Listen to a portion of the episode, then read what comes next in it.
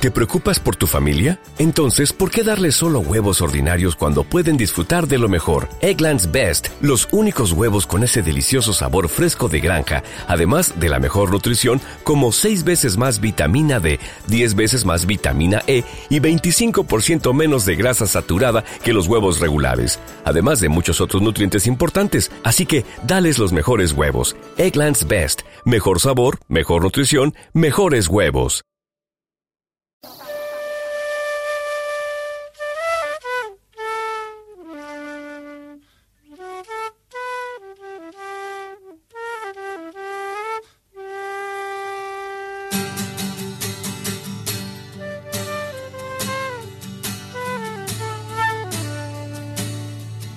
Si he perdido la vida, el tiempo, todo lo que tiré como un anillo al agua, si he perdido la voz en la maleza, me queda la palabra. Me queda la palabra.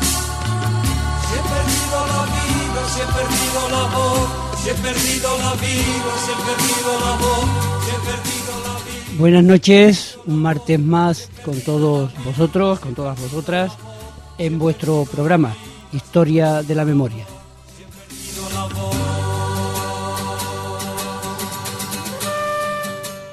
Como no, en la 107.5 de la frecuencia modulada.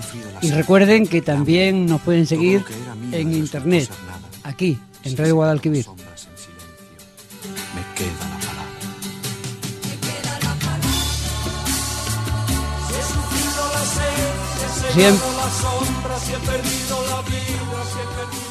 Y como siempre, les habla Juan Ramón Troncoso. Buenas noches.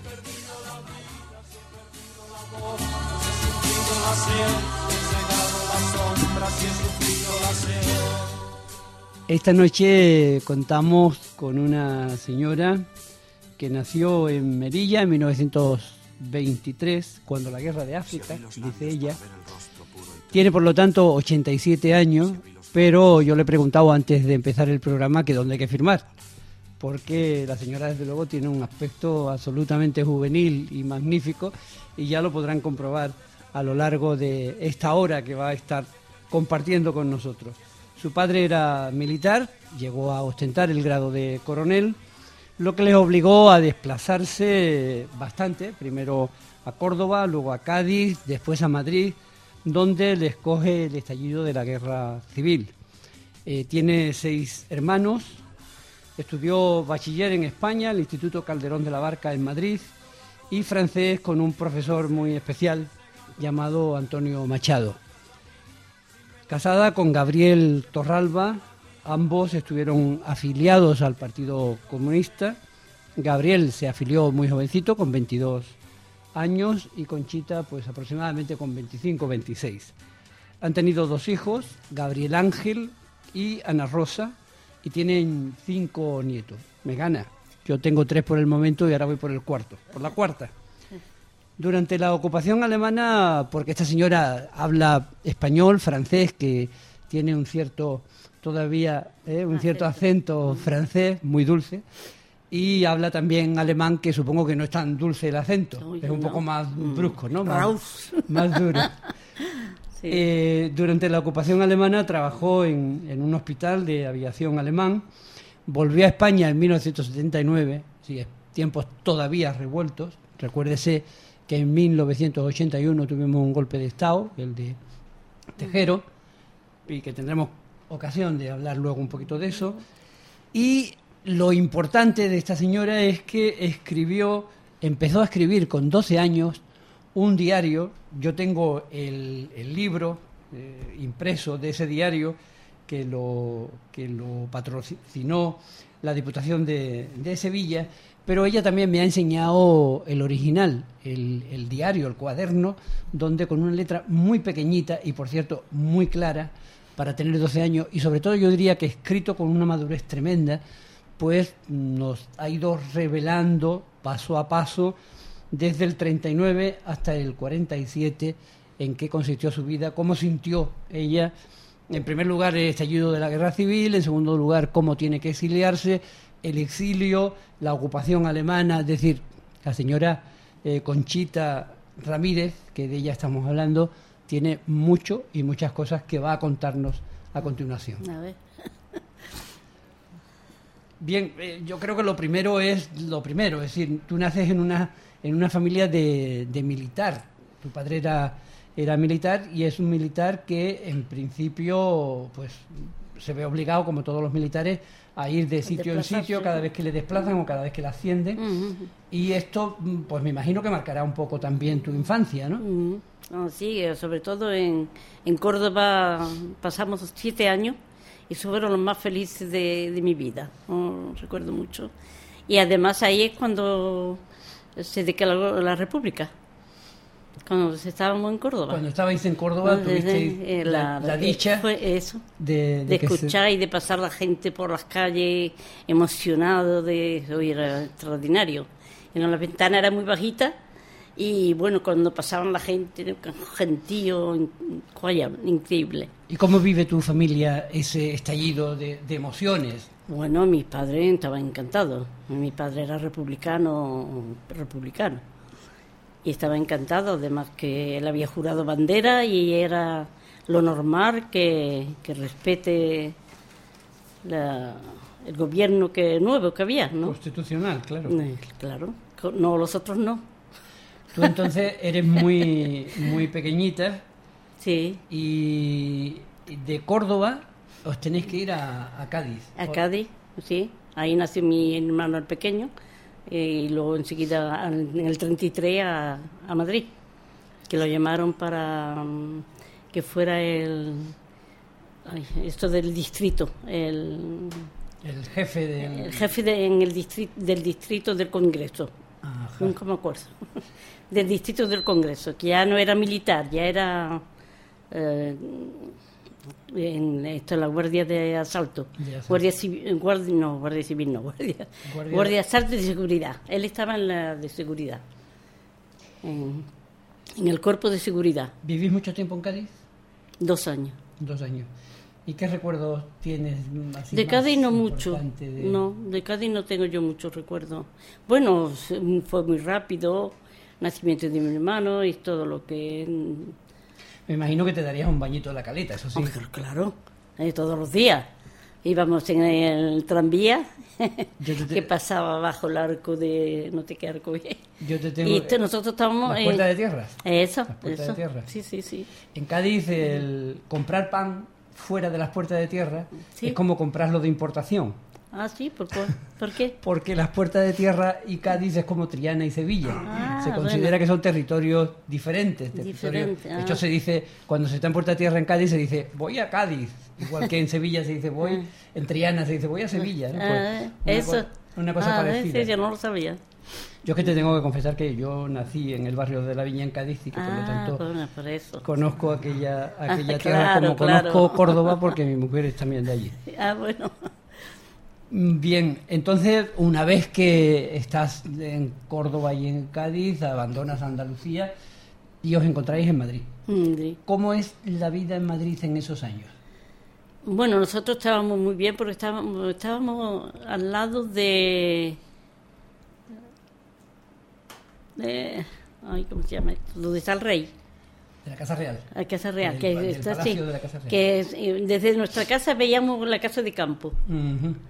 Y la universidad, universidad y la cárcel modelo también, todo eso estaba Cerca en- de- cerca de mi casa casa, vuestra, de nuestra ¿no? casa. Vivimos muy, muy bien allí en Madrid, estábamos divinamente, fuimos muy felices, pero claro, estalló el, el golpe de Estado y ya se acabó. Yo tengo delante tu, tu libro, tu diario, y tu diario empieza de una forma muy especial, escrito por alguien también muy especial, Eduardo Aro Teglin, Ah, y te dice, Conchita, ¿no te acuerdas de mí? Yo era un niño muy alto, delgado, tímido, que te miraba mucho.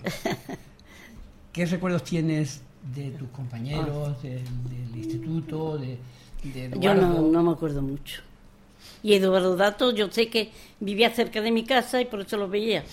Pero lo veía siempre detrás de mí y me daba hasta... Yo, como nos asustaban tanto los, los padres con los hombres, me daba un miedo, me asustaba de ver lo que seguía así. de- pero es que ella iba a su casa. Y el pillo de... Yo creí que me seguía. Y el pillo de Eduardo Arotagle te, te vigilaba, ¿no? De cerca. Sí, eh, sí, pero yo no me acuerdo mucho. Em, Sí me acuerdo de un chico así alto, con una mecha de, de pelo aquí. Bien, tú comienzas entonces a, a escribir tu, tu diario. ¿Qué te, ¿Qué te induce a hacerlo?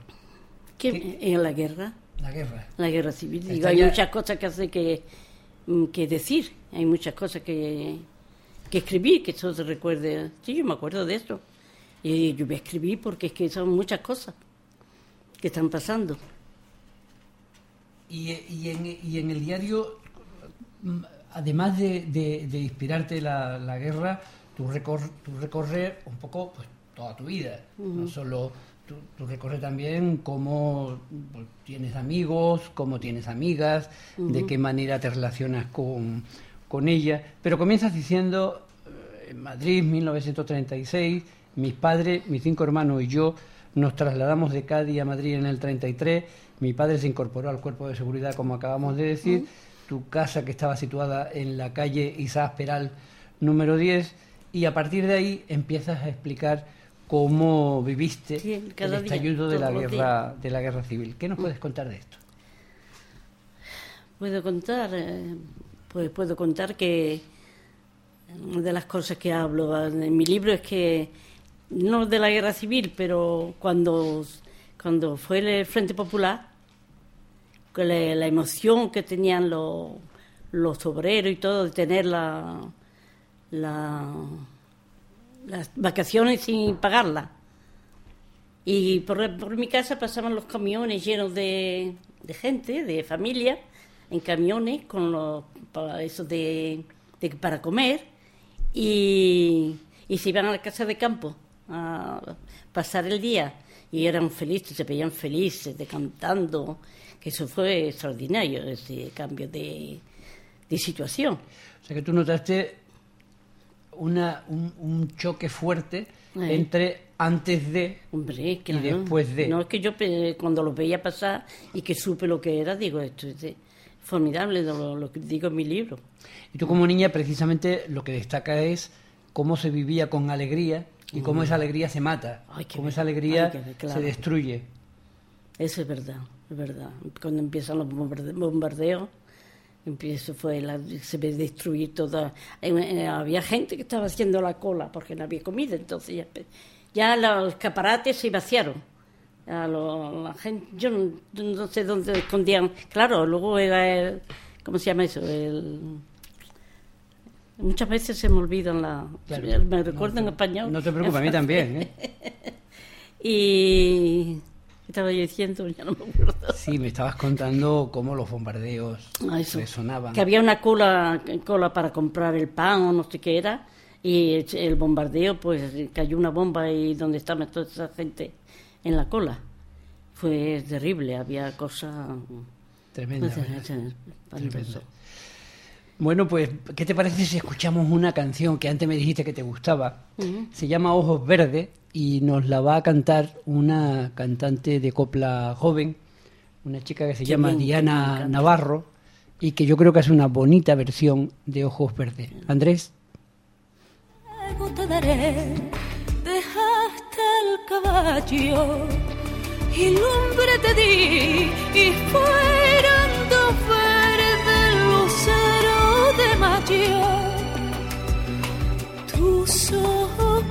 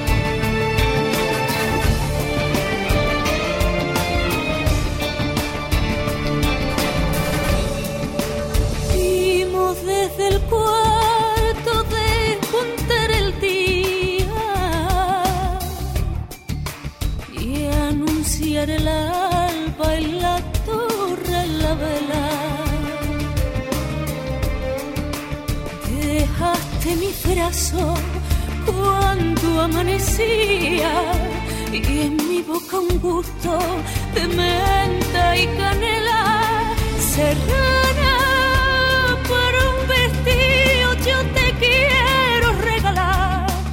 Yo te dije estás cumplido.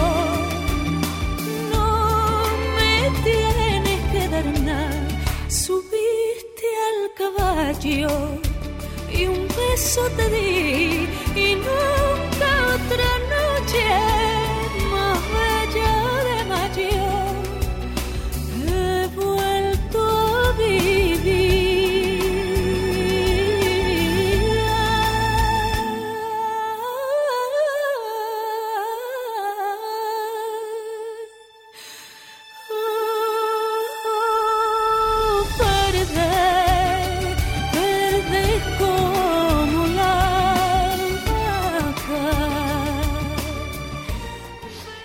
Buenas noches de nuevo. Aquí estamos dialogando con Conchita Ramírez, que escribió su diario con 12, empezó a escribir su diario con 12 años y nos desgrana a lo largo de eso su vida.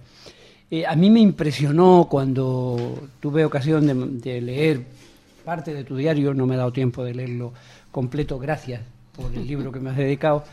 Mm, me- me impresionó una frase tuya que destaca algún diario de alguna de las entrevistas que te han realizado y es, yo pensaba es ahora cuando van a matar a mi padre. ¿Por qué pensaste esto? Si, ¿Cómo sentiste ese miedo? ¿Cómo sentiste ese peligro que se cernía sobre tu padre en aquel momento? ¿En qué momento? En el que tú pensaste que se iban a matar, que iban a matar a tu padre. Hay, hay tantos momentos Bueno, pues eh, cuéntanoslo.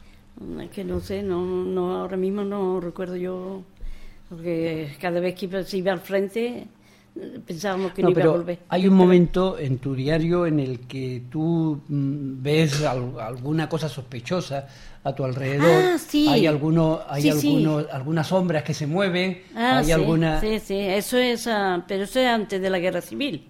Sí, sí, Ah, claro, antes de la guerra civil, Antes que de la guerra. eso mi, que mi padre lo tenía que tener eh, guardaespaldas porque lo iban a matar. Después de Castillo, era el teniente Castillo, pues eh, iban a matar a mi padre. Y mi padre se encontraba su despacho cerrado, que él dejaba cerrado, y al interior había eh, ahora el turno tuyo de, en fin, yo no sé cómo lo escribía, que para matarlo, que le iban a matar. O sea, que le eh, estuvieron amenazando permanentemente, todo tanto tiempo, antes como. Sí, sí, sí, como el pobre Castillo, igual. Después, a, Ca- a Castillo, además, lo terminan matando, ¿no? Lo terminan- Claro, claro, lo matan. lo ¿eh? Es por eso que luego dicen que fueron a por Ca- Calvo Sotelo, después de Castillo.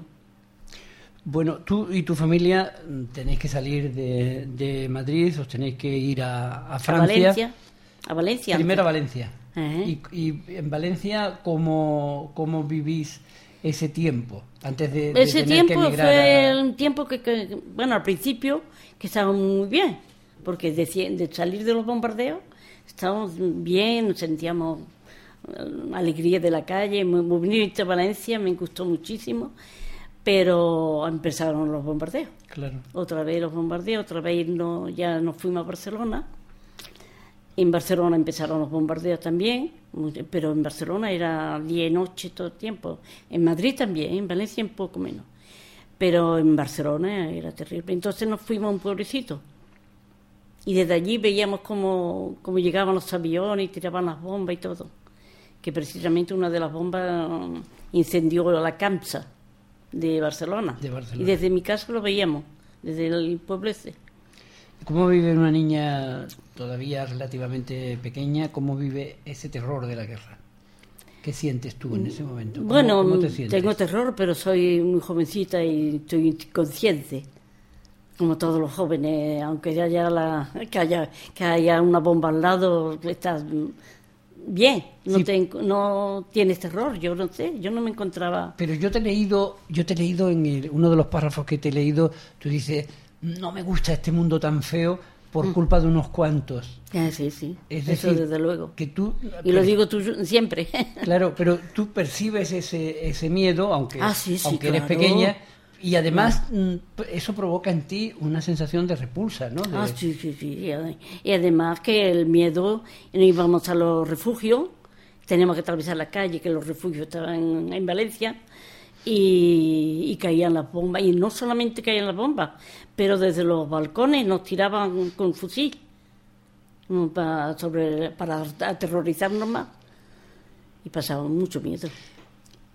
Y una, una persona tan jovencita, eh, naturalmente tiene necesidad de, de- de tener amigos, de tener amigas, Sí, de, sí. de relacionarse con gente de su edad, en unas condiciones tan difíciles, con Sí, esos sí, sí, bombardeos. ¿Cómo hacíais? Pues mira, íbamos mucho al cine, como a mi, madre, nos metíamos en el cine para no oír los bombardeos y todo eso. Y eh, tenía, una, tenía una amiga que precisamente eh, la he visto, he ido a Valencia hace dos meses y después de 75 años la he visto, he ido a verla. ¿Sí? 75 años sin verla. Y la alegría que he tenido de, de podernos encontrar, ¿eh? que hablo precisamente en mi libro, hablo de ella. ¿Cómo- 75 años sin vernos. ¿Cómo se llamaba tu amiga y cómo... Carmen. ¿Y qué, qué, qué tipo de película veíais? Oh, americana. Americana. Bueno, habría también películas españolas, ¿no? Pero- Porque entonces había mm, folclóricas que ya eh, estaban no, no, yo no, no veíamos muchas de esas folclóricas. En las que venían folclóricas, las que hicieron antes de la guerra civil, que eran muy bonitas. Morena Clara, por ejemplo. Clara. Eh, el, esto, eh, eh, el, que, Don Quintín el Amargado, también Eh, decía. esa no la he visto, Morena Clara sí. Sí, Don Quintín, eh, ¿quién era este que hizo Soy un pobre presidiario? Sí. eh, ¿Cómo se llama? No me acuerdo ahora. ¿Juanito Valderrama era? No, No. no, no, no, era antes, mucho antes. ¿Cómo, cómo se llama? Juanito Antonio Molina. ¿Cómo? Antonio Molina, que también cantó, No, me no, no, era antes, pero ahora no me acuerdo el nombre. Eh, lo que sí te diré que cuando estábamos en Francia... Era una época también de Miguel Ligero, ¿no? Ujú, ¿Eh? sí, Miguel Ligero. sí, ¿no? a Miguel Ligero eh, cantó en, en la Moncloa, donde estábamos nosotros, y a mí no me gustaba mucho, de verdad, pero el pobre hombre me dio mucha pena lo que le ha pasado. ¿Qué les gustaba a la gente joven de, de esa época? ¿Qué os gustaba a las chiquillas de 12, 13, 14 años en, esa, No en sé, ese momento, además del cine? Nuestra, nuestra situación, nuestra una vida situación era limitada, ¿no? un poco de muy severa, muy fringida. Mi padre era muy severo. No, no era malo, era- es que era severo, no podíamos hablar con, con la gente ni nada. Uy, teníamos miedo. y y Bueno. sé que, que iba a decir, la- que hablando de Valderrama, cuando estamos en Burdeos, la primera paga que tuvo mi padre, bueno, la primera, de- una de las pagas, fuimos los dos al, al Gran Teatro de, de Burdeos y vimos Valderrama. Y mi padre lloraba. Pues precisamente cantó El Inmigrante, Que el inmigrante. que no es el inmigrante, pero No, en fin. Seguramente, seguramente no sería el inmigrante, sino No. sería el exiliado. Claro, sí, pero lo que pasa es que no lo dijo. Porque además Juanito Valderrama era militante de la CNT. Sí, sí, sí, sí. Era militante de la CNT. Bueno, mm, nos vamos a. No, no- tenemos que Sí, ir sí. avanzando y mm, tenéis que abandonar Barcelona Mm. y, y- y los exiláis en, en Francia. ¿Cómo recuerdas llegar a Francia? Oh. Sí, ¿cómo, cómo, ¿Cómo os encontráis? Tú tenías una ventaja. Había, hablabas Un poquito un francés. poquito francés porque habías aprendido Sí, sí. en el bachillerato, pero a pesar de eso, tiene que ser un golpe tremendo, ¿no? Oh, era horrible. Sobre todo que bomba- bombardearon, antes de que pasara nosotros, bombardearon en Figueroa. Y nos metieron en un camión. Y allí empujando como podíamos, mi padre se quedó subido sobre lo que habíamos tenido para subir al camión, el cacharro que no te queda. Y mi padre, recuerdo de mi padre vestido de militar, aún. Esa es la última y cuando entraron en Francia, pues nos dejaron allí con el frío que hacía en el mes de, de enero. Nos dejaron en la estación mucho tiempo esperando y no sabíamos dónde íbamos. Y entonces un, subieron un tren y ya cuando se paraba había gente que, no, que nos daba comida, que nos daba fruta, llorando, mucha gente. Y entonces ya ve- veíamos la nieve por todas partes y, y mi madre me dice, uy, ¿que ¿dónde vamos? Vamos, ¿dónde vamos? Entonces eh, dice, tú que hablas un poco francés, pregunta. Y yo pregunto y me dice, a la rusa. Yo comprendí la Rusia. Y se lo digo a mi madre, mi madre llorando como una desesperada, ¿dónde vamos tan lejos? Tan lejos de España y tan lejos y con tanta nieve y con tanto frío, ¿qué hacemos? Y llorando la pobre, lloraba. Y no era la Rusia, era un, una... Primero era una... Esto, de un campamento. Allí nos metieron... a toda Campamento la de refugiados, claro. Sí, sí, nos metieron en un campamento y se moría la gente, allí se moría la gente. ¿Cómo pero- era? Vamos a contarle a, a nuestros oyentes, ¿cómo era ese campamento? El campamento era una, un local grandísimo, grandísimo es lo que yo me recuerdo, y, y to- ponían las camas, todas las camas una al lado de otra. Y así dormíamos todos juntos, toda la gente que había, los unos se morían, además los que se atrevían más comían, pero los que no, como mi madre pues, y nosotros, pues estábamos en un rincón metidos allí en las camas y ya está. Y se- sin comer y sin nada, sin ayuda. ¿Cuánto tiempo estáis en ese campamento? Pues eh, felizmente estamos dos o tres días, dos días, porque mis hermanos habían tenido sarna en, la- en las de- en los de- en los dedos, entre los dedos, y entonces pues, los franceses dijeron, uy, esto hay que llevarlo enseguida al hospital. Y se llevaban a mi madre y mis hermanos. Y yo decía, yo no tenía sarna. Y decían que no, que yo no, que yo no. Y mi madre decía, es que mi hija ahí está conmigo, la familia. Y él era un policía. Le metió un puro en la boca a mi madre. Para que se callara. Y eh, claro, pues entonces O sea, el, otro, no, el otro que estaba al muy lado... amable no eran los muchachos. Muy, Sí. muy amables no eran. Uy, no, no, que hoy. Los gendarmes, madre mía, son, son como los guardias civiles. Bueno, también hay algún guardia civil simpático. Ah, yo tengo, sí. yo tengo Ahora- algún amigo ahora, que toca luego- las palmas extraordinariamente. Hoy ahora desde luego son guapos y encima eh, simpáticos. Diferentes. Eh, eh, estás allí en el... Sí. Y, y luego... Y vamos ¿dónde- a un hospital, a Lonsonier, que se llamaba mm, la ciudad, el Lonsonier, y, no, y, y lo primero, bueno, eh, los bañaron a todos. Y como yo no tenía sarna, a mí no me, me dejaron aparte con una otra, otra chica. Y nos metieron, al final nos metieron en el baño, era azufre al que habían puesto para la sarna y para todas las cosas. El agua negra, eh, no era amarilla, ya no era amarilla, era negra. Ahí nos metieron. Y no, no queríamos, pero las monjas nos metieron, nos metieron. Ay, qué recuerdo. Bien, pues... Y ya luego fuimos a, otro pueblo, que es muy bonito, a cinco kilómetros de Suiza, y ahí estábamos en una escuela, que estaba, nos dejaron la escuela. Y los, los maestros eran, bueno, unas personas más buenas. Cuando nosotros llegamos estaban sonrientes, muy...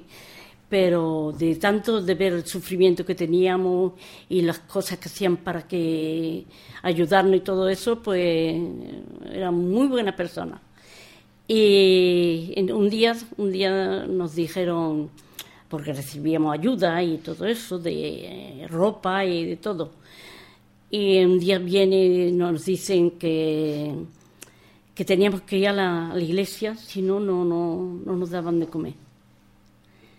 Que lo- el cura lo- y, el, y, el, y el alcalde. Y entonces, claro, pero si nosotros... Que tampoco fueron, fueron como los gendarmes, tampoco Eh, fueron demasiado pues, simpáticos el cura y el alcalde, Sobre ¿no? todo el cura.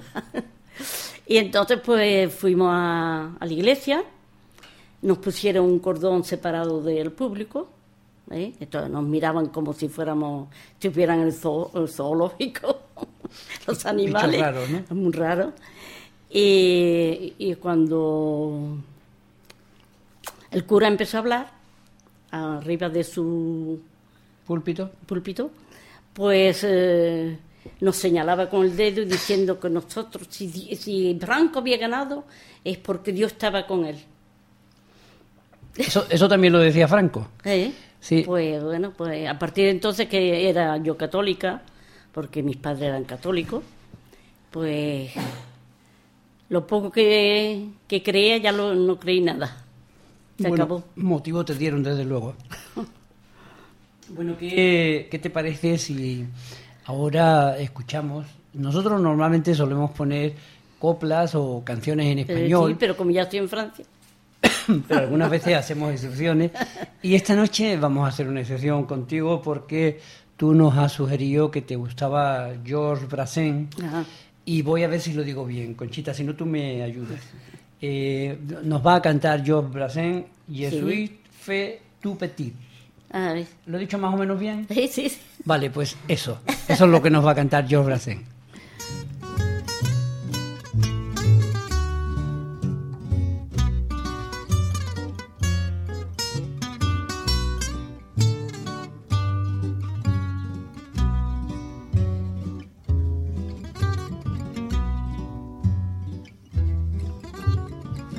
N'avais jamais ôté mon chapeau devant personne. Maintenant je rampe et je fais le beau quand elle me sonne. J'étais chien méchant, elle me fait manger dans sa menotte. J'avais des dents de loup, je les ai changées pour des quenottes. Je me suis fait tout petit devant une poupée qui ferme les yeux quand on la couche. Je me suis fait tout petit devant une poupée qui fait maman quand on la touche.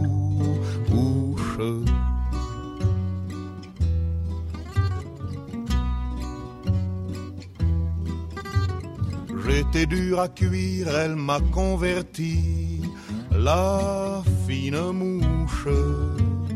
Et je suis tombé tout chaud, tout rôti, contre sa bouche, qui a des dents de lait quand elle sourit, quand elle chante, et des dents de loup quand elle est furie qu'elle est méchante.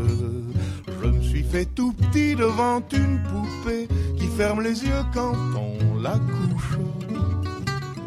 Je me suis fait tout petit devant une poupée qui fait maman quand on la touche.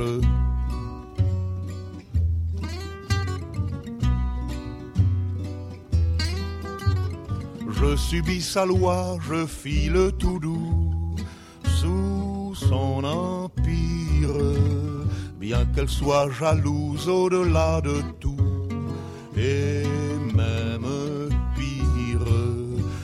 jolie pervenche qui m'avait paru plus jolie qu'elle, une jolie pervenche un jour en mourut à coups d'ombrelle. Je me suis fait tout petit devant une poupée qui ferme les yeux quand on la couche. Je me suis fait tout petit devant une poupée qui fait maman quand on la touche.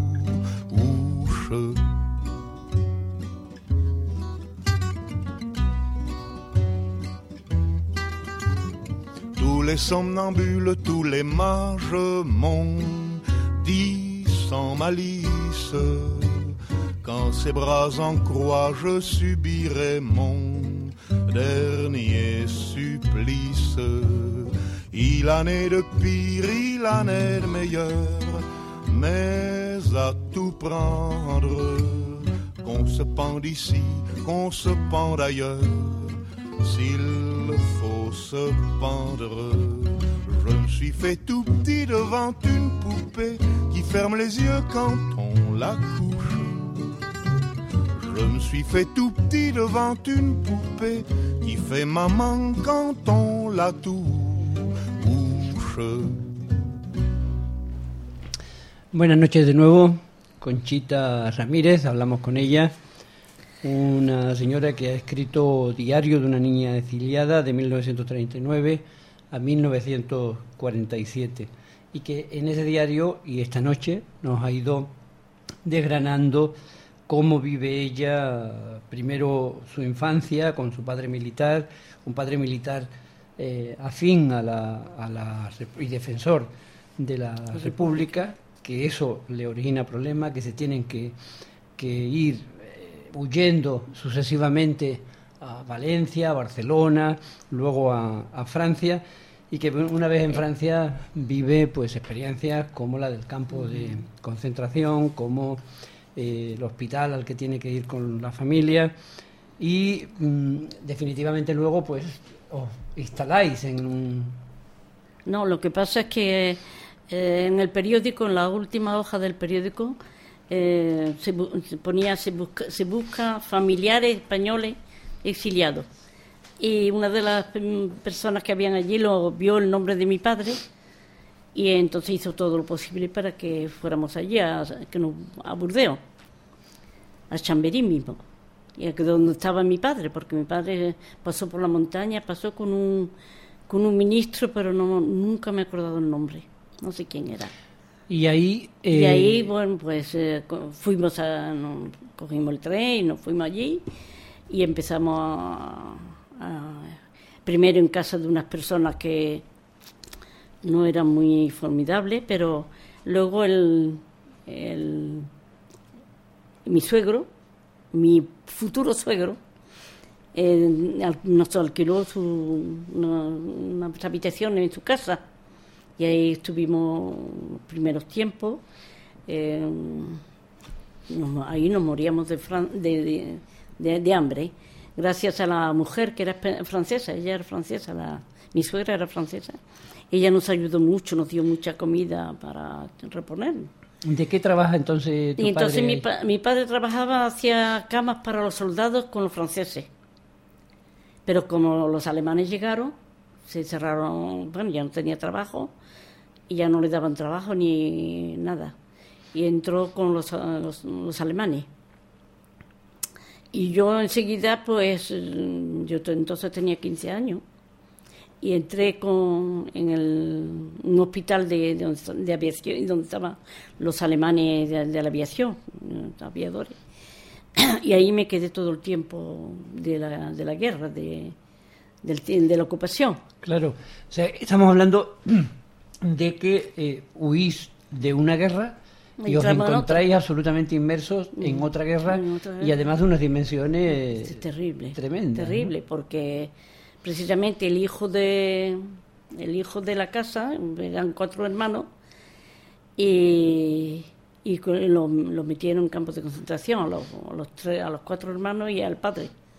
Lo metieron en campos de A concentración. toda la familia, a la todos los familia. varones de la familia. Todos los varones de la familia. Fueron a buscarlo al trabajo. ¿Y por qué los meten en el campo de concentración? ¿Cuál es la, la por, eh, acusación que, hay eran, contra ellos? Que eran de comunistas. Porque eran del Partido El Comunista. Partido Comunista, sí.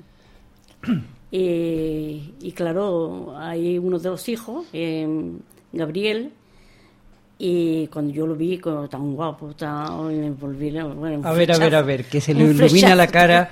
A esta señora se le ilumina la cara cuando empieza a hablarnos de ese De- señor tan guapo de Gabriel. fue un flechazo, fue un flechazo. Pero él eh, tenía ocho años más que yo. Y él tenía su novia en España, había dejado su novia en España. Porque él había hecho la guerra de, como voluntario eh, con, los, con los españoles republicanos. Y, pasó la frontera con, con los soldados, con los soldados españoles. Pasó la frontera. Y lo metieron en un campo de concentración. El primer campo de concentración que, que, que tuvo. Pero tú Y- y- estabas coladita por él. Sí, pero yo lo, lo- lo vi muy poco tiempo, porque enseguida lo volvieron a meter en el campo de concentración. Primero el campo de concentración. Luego, eh, como era francés, salió del campo de concentración, pero ah, no, porque no, como no había hecho el servicio militar en Francia, pues lo fueron a buscar, eh, le pusieron las esposas y se, lo- se lo llevaron a Toulouse, hizo el servicio militar. Y cuando terminó, vi- vino a su casa, es ahí que yo lo vi. Toulouse, que es tierra de, de emigrantes y de, de y de exilados Sí, sí, mucho- españoles. Había muchísimo hay. muchísima gente. Muchísimo. Manolo Garnacho, Manuel Simón, Carmen García Bloise. Hay muchísimos Muchísimo, socialistas muchísimo. que precisamente mm, es en Toulouse donde encuentran cobijo, Sí. donde encuentran calor y donde sí, sí. de alguna manera se reencuentran allí- con la gente de izquierda. Y además la, la gente son muy amables eh, en Toulouse, mm, más que en Burdeos. Y, y, de- y bueno, de- los cogieron entonces, cogieron a los cuatro hermanos y al, y al padre y ya no volví a verlo. Ya lo metieron en el campo y cuando hubo una revuelta, no, ¿qué, pasó? Sí, se lo llevaron a- al campo a darle no, a mi, a mi marido, no a los otros, pero a él sí, porque los otros estaban casados y no, pero a él se lo llevaron al norte. con Estamos Kenia. adelantando acontecimientos porque ¿Sí? habíamos pasado de un señor muy guapo, que a ti se te iluminó la cara cuando hablabas de él, Sí, pero claro. a que lo meten en un campo de concentración Pues y que, no no lo, y que no lo ves más. Claro. Luego, ¿cómo, ¿cómo llega a ser tu marido? Sí que le ves. ¿Cómo lo vi? que ¿Cómo llega a ser tu marido después? Ah, pues eh, que se va, va a durar mucho tiempo, me parece. No, no pasa nada, no, tenemos No tiempo. pasa tiempo. Bueno, pues cuando metieron en ese campo de concentración y a mi marido se lo llevaron a Compiègne, otro campo más norte de, de Francia. Y allí se escaparon, había Maurice Torres, no sé si ha oído hablar, Maurice Torres del Partido Comunista, había mucho, y se escaparon por un túnel, se escaparon de ese campo. Y para castigar a, a los que estaban dentro, pues eh, es cuando el- la- se llevaron a, al Auschwitz, campo de, de- de exterminación de los alemanes en Polonia. Y uno de ellos, mi marido, eh, Gabriel, se lo llevaron allí. Y durante un año no tuvieron noticias de él. Ninguno. Un- Pensabais, de hecho, que había muerto, ¿no? Que lo habían fusilado. Ella creía que, la, que, que, que la salía, no, lo- se lo llevaron allí, campo de concentración. Pero volvió. Bueno, volvió, cuatro Volvió- años. sí. volvió después En el de 42 cuatro fue. años. 42 eh, se llevaron muchísima gente, judíos y, y del- de políticos y eso se lo llevaron muchísimo a, a ese campo, muchísimo. Y allí estuvo precisamente una de las cosas que le pasó a mi marido allí, pero no contaba nada, ¿eh? Cuando volvió, a mí me dijeron que ¿Por qué crees tú que no, que no contaba nada? Porque él no se sentía integrado en la, en la vida normal, porque había vivido un infierno tan grande que no se lo creía. Te lo dejó tan traumatizado, ¿no? Sí, Tan- sí, tan que no se lo creía, es que no se lo creía. Y me dijeron que tuviera paciencia, porque esto duraría un tiempo, pero que si era feliz, que eso le pasaría, le pasaría. Una de las cosas que le pasó es que robaban las, las cáscaras de, de patata, si podían robaban, porque eso lo comían. Claro. Y le dieron una paliza a todos y a mi marido lo pusieron en, un, en una especie de jaula cerrada completamente de metal con un ruso, un jovencito, tenía 17 años, ruso. Y no podían ponerse de, eh, sentados los dos, tenía que ser uno sentado y otro de pie, así se toda la noche. Y además los alemanes pasaban y daban golpes con la porra que tenía en la metal. Y dice que el ruso salió, yo creo que dice, me parece que se volvió loco. Sí, desde luego Eso fue horroroso. es para volverse loco, ¿no? Si mm, no solo estás privado de libertad, no solo estás en un campo Sí. de concentración nazi, Sí, sino que además encima encima te torturan de mala manera y te... No te dan de comer y, era terrible. Y un castigo por el único delito de haber robado cáscaras de Cáscara patata. de no. de pa- De patata. Hay que ver. ¿Cómo, ¿Cómo os casáis? Pues, espera, eh, todavía no he llegado. Pues venga, cuéntanos, cuéntanos cómo se llega ahí. pues se llega. Porque eh, como yo sabía el alemán y mi, sue- mi suegro recibía las cartas de, de Gabriel, pero en alemán. Tenían que ir a un intérprete para que se la tradu- tradujera. Y un día, pues eh, yo le dije, si quiere, yo los traduzco la- las cartas. Porque yo ya habías aprendido Ah, pues, alemán en el hospital. Sí, además lo escribía y todo. Y entonces pues me dijeron, bueno, de acuerdo, estoy contento, contento porque tienen que pagarle a... Eh, y empecé a... Y, y un día me dio una carta el padre Y en esa carta ponía que, dice, "Mm, hijo mío, siento mucho decírtelo, pero tu novia se va a casar. Ya no puede esperar más. Entonces yo ahí escri- con- bien, le- que escribí bien la carta para que lo comprendiera bien, que ya no tenía novia. Que ya no tenía novia, que ya era había, libre, que ya era había- libre. había terreno, había terreno. Sí, sí, sí, sí. Y él le respondió otra carta diciendo que no, que hacía muy bien porque no sabía cuándo volvería, ni cómo, ni si tendría los mismos gustos. Y claro, bueno, cuando volvió, pues empezamos a hablar eh, y fui a verlo, porque no me atrevía, pero digo, bien, bien. Y fui a verlo y empezamos a hablarnos y ya está. Ahí se termina la... Bueno, ahí empieza. Bueno, empieza eh, el buen tiempo. Ahí empieza el lo buen mejor, tiempo. pero lo mejor que mi, mi mari- como mi suegro se quedó una hipoteca terrible, tenía en su coche, en su casa y todo, se puso a trabajar con él. Y claro, no, no, te- no hizo lo, lo que tiene que haber hecho como deportado, que le hubieran dado un puesto importante en cualquier sitio, en el hospital, lo que fuera, le hubieran dado un puesto importante. No que se puso a trabajar con su padre, como aprendí, y bueno, lo pasamos muy mal. Muy mal, muy mal. Los primeros, lo- los muebles, cada silla de una forma, una, una cocinera antigua de esas de negra, muy vieja porque todo era usado. Vaya, que hiciste, como una boda de ahora, ¿no? hiciste aquello de contigo pan y cebolla, ¿no? Y como, sí, como, Y alguna vez ni cebolla. ¿eh? uy, ¿Eh? fue horrible. Bueno, Conchita, yo creo que, que nuestros oyentes eh, se lo están pasando bien escuchándote porque realmente estás contando algo que es importantísimo, que son tus propias vivencias. Y mm, también les gustaría saber un poco, pues, eh, cómo después de todo ese horror, después de que acaba la, la guerra, mm, Hitler afortunadamente muere y, y termina la y termina la guerra. Eh, vosotros vivís durante un tiempo en Francia tenéis los dos hijos pero en el setenta y pico en el 79. 79, eh, decidís venir a, a España. A mí me, me parece mm, tremendo que después de tantos años de, de exilio, sobre todo una figura muy importante para ti, que además se ve muy claro en tu diario, al cual tú dedicas tu diario, que es tu padre, eh, ¿cómo vive tu padre ese reencuentro con su tierra, con su patria? Porque para un militar eso es, Sí, creo, tremendamente importante. Sí, ¿no? sí, sí, sí. Cuando vuelve a España, Sí, la primera vez yo no estaba con él, pero la segunda vez vino y él era moroso del Gran Poder y la Macarena. Y cuando llegó, pues estábamos sentados, eh, como todo el mundo, mirando pasar la procesión.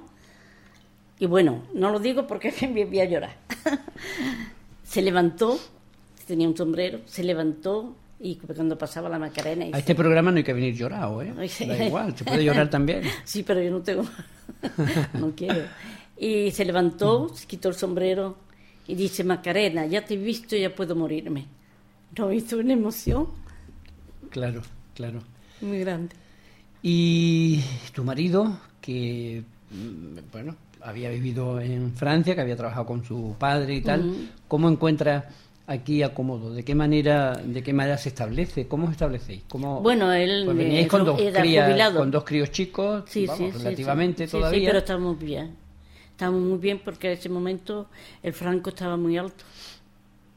Y teníamos, viviendo aquí, pensiones teníamos, sí, sí, sí, francesas, sí. claro. Muy. Estaban a veintitantas pesetas. o 17 30. pesetas. Sí. Estaba. Mm, Claro. Claro. pues para nosotros. Franco pues, llegó a cotizarse hasta veintitantas pesetas en, en los años Depende- 80. sí, sí, sí. Ah, eh. Pudimos comprar la casa. como es, es que teníamos facilidad. Y además las casas están muy baratas aquí. Todo está mucho más barato. Y no Nosotros da un- vivimos muy bien. ¿Y nos da un vuelco el, el corazón en el 81? Cuando te Hoy giras? ya estábamos preparando las maletas. ¿Verdad? Claro, porque no nos queríamos. Yo soy, eh, soy española, pero de origen. tam- También, no, soy de origen español, pero soy francesa. tengo... Sí, tienes la doble... Porque la doble- al casarme con mi marido ya te- tenía que ser, eh, tenía la, la nacionalidad, la nacionalidad de mi marido. sí. Te la conceden de oficio. De, eso. Sí. Si quería ser, continuar español, tenía que hacer papeleo y, Bueno, y no ahora- quería ir al consulado. Ahora de- eso ya da igual porque todos tenemos Todos el- somos eh, ciudadanos. todos somos ciudadanos europeos afortunadamente Sí, sí. aunque Europa está en, épocas muy bajas ¿no Conchita? Sí, está muy bajo. ¿eh? ¿Eh? Son todos de derecha, ¿eh? todo. va a haber que pegarle un apretujón a Europa ¿no? Va a haber que Sí, pero yo creo que ya, empieza, ¿no? ya empiezan a abrir los ojos por ahí. Sí Porque ya he visto Ucrania, me parece que es que es socialista, ¿sí, no? ¿tú crees que ya en las próximas no van a votar a, a este señor? Ah, sí ay, no sé. No sé lo que va a pasar. Bueno, los ojillos de, de Conchita indican que a ella lo que le gustaría es que no le votaran. Ah. A ver si le bajamos de las calzas estas que, Mm, sí, que sí. utiliza para parecer más alto, ¿no? ¿Eh? Eh, yo, mm, eh, a, mí me gustaría, porque tenemos que, que terminar dentro Sí. de un par de, de minutos, me gustaría que nos terminar diciendo, que nos contaras un poco eso. Eh, ¿Cómo sientes tú de nuevo encontrarte en tu tierra después de haber vivido aquí la guerra civil, de haber vivido la ocupación Mm. alemana en, en Francia, de haberte encontrado que vuelves a tu tierra y que hay un golpe de Estado que, que te hace revolverte absolutamente Cuando todas yo las vi tripas? la, la, la, la televisión, que a la, como la speakerina, como se dice en español, la que habla en la televisión, la Ah, la presentadora. ah, presentadora, eso. Cuando con, con esa cara tan seria que dice, oh, ah, digo, aquí pasa algo. Oye, cuando vimos, cuando vimos el, el sinvergüenza ese tejero, Estuviste entonces como todo el mundo mm, asustada.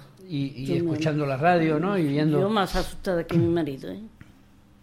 ¿O qué asustada tú? Bueno, yo también, ¿eh? Yo me pasé la noche en la sede del Partido Socialista y te aseguro que yo también estaba asustado, ¿eh? Ay, ay, ay. Y no sabía muy bien...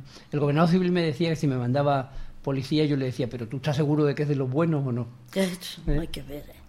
Yo todavía temblo. Cuando hablo de esto, yo creo que fue, fue un, un golpe para nosotros terrible. Todavía estoy temblando, ¿eh? De pensarlo. Bueno, afortunadamente la democracia se consolidó en nuestro Mm, país. Espero que, se, que, será, que seguirá con- consolidada. Sí, ahora está amenazada, ahora ya no por una dictadura militar, pero sí, Sí, por pero- una dictadura económica, por una Eso, dictadura, la dictadura de los mercados, Sí, esos sí, que sí, eso no lo- tienen ojos ni cara, pero anunciaron que- hace tiempo. ¿verdad? Sí, sí, hace tiempo que lo anunciaron eso. Que no sería ya una guerra de... Bueno, pues vamos a terminar con un, con un grito de esperanza, si te parece. Sí, sí, sí. Porque viendo personas como tú, que sois capaces de superar todo eso, de escribirlo, de comunicárnoslo y de tener esta noche la, la valentía de venir a compartir eh, con nosotros, eh, yo creo que se puede superar la dictadura de Franco, la dictadura de Hitler, incluso la dictadura de los mercados, porque con personas como tú que luchan y luchan y tienen más capacidad todavía. Yo desde luego hasta mi, hasta la muerte voy a luchar, ¿eh? Desde luego. Bien, Estoy dispuesta. bien, pues eso, con una llamada Mm. a que la gente no se confíe, Sí. no se resigne No se resigne, y ¿no? luche para cambiar las cosas que siempre pueden cambiarse, Claro. como demuestra Claro. la vida de Conchita Eh, eh, precisamente uno de estos días escribí un, así un borrador, borrador, que lo tengo ahí, se lo va a leer. Así me, de un borrador, eh, lo que he escrito. Era por- para las elecciones, digo, para que las abuelas y los abuelos no se, no se duerman. Bueno, pu- pues igual te invitamos a que te vengas otro martes Sí. y contamos ese borrador y seguro que algunas otras cosas Sí. que se te han quedado en el tintero esta noche y que no has comunicado suficientemente. Así que de nuevo nos despedimos un día más, un martes más, y le tenemos que agradecer a nuestro compañero Andrés Abato, que ha estado ahí al otro lado, poniéndonos la música, haciendo que este programa pueda llegar a todos y a todas.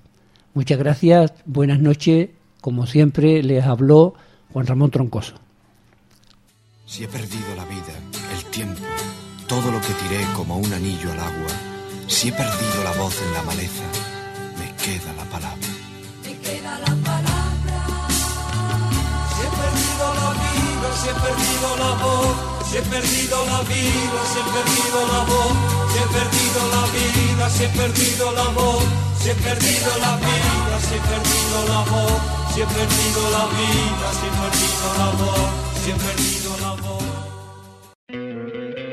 ¿No te encantaría tener 100 dólares extra en tu bolsillo?